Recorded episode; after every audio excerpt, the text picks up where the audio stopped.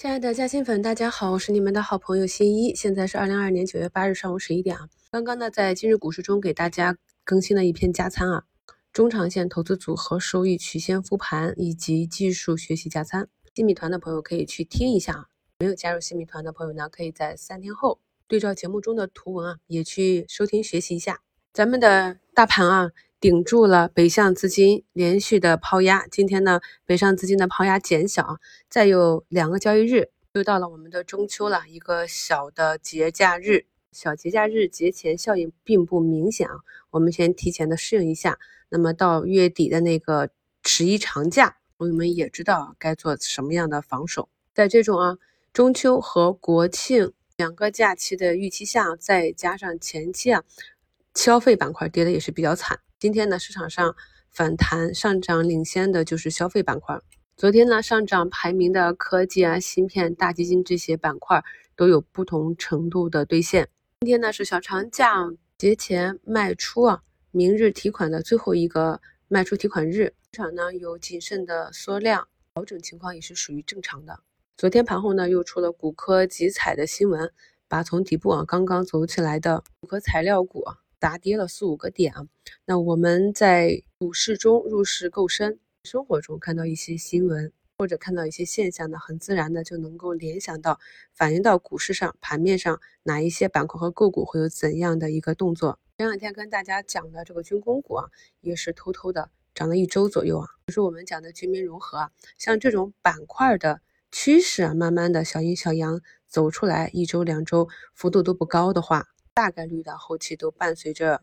至少说啊一两根阳线的这样主升，朋友们呢可以去研究一下板块指数过去啊图形的走势，就能够理解从板块指数再延伸到板块内的个股这样一个短期的行情应该怎样去埋伏以及兑现。刚刚给大家更新的那个超前听里总结复盘了，在过去两年里啊我自己的一个中线投资组合。以及当下的长线投资组合，他们的运行情况，希望呢能够帮助到咱们西米团的朋友，更好的结合每日的股评节目，咱们讲到的这些大盘和板块的节点情况，然后再对照咱们学习团内的学习资料，对市场波动做一个更好的预判以及应对。咱们很多听众中啊是上班族啊，没有时间日常盯盘。那么对于上班族的朋友来讲，仓位的控制就尤为重要啊。就是我们的仓位口诀嘛，大涨该怎样，大跌该怎样。每天收盘前或者开盘前，看一下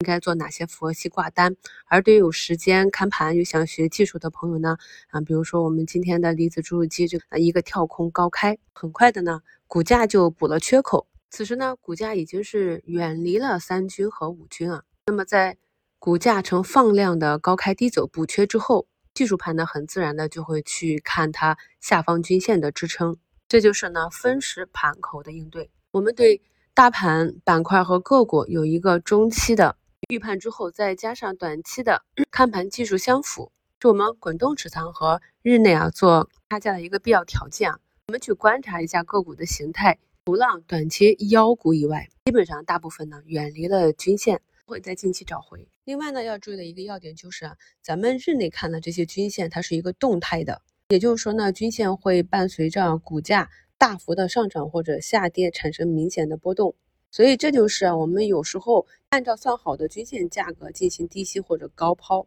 但是呢当日却没有成交，等到过几日回头来看，发现股价又。达到了那个均线位置啊，这就是后期的股价运行改变了当时的均线情况，所以大家在去做均线计算的时候呢，一定要把这种均线的波动差值啊预留出来。最后再给大家贴一个图啊，这个是我们之前关注过的一个眼科啊，六八八的眼科医疗器械啊，眼科近视矫正之类。我们来看一下它的 K 线图啊，那么其实。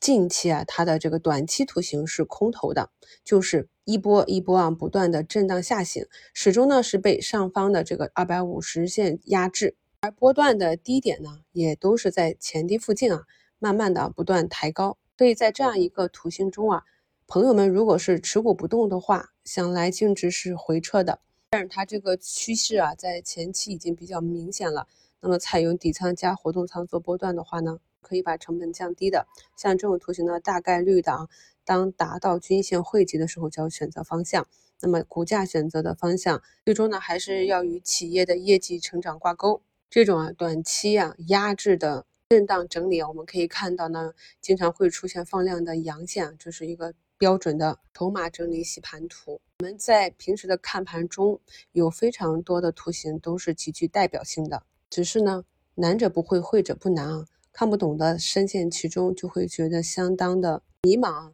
那么短期每次破位卖出，站回均线再买回，可能呢反而把成本做高了。但是如果有一个中期的目标，或者看懂了短期这个走势的规律之后，就可以更好的应对啊，做到低吸高抛。这也是我一直讲的中长线的持股技术方法，买卖点跟短线是截然不同的。所以我们在节目中在介绍各种各样的技术的时候，朋友们呢一定要认真的理解啊，然后加以区别应用。感谢收听，我们收评再聊。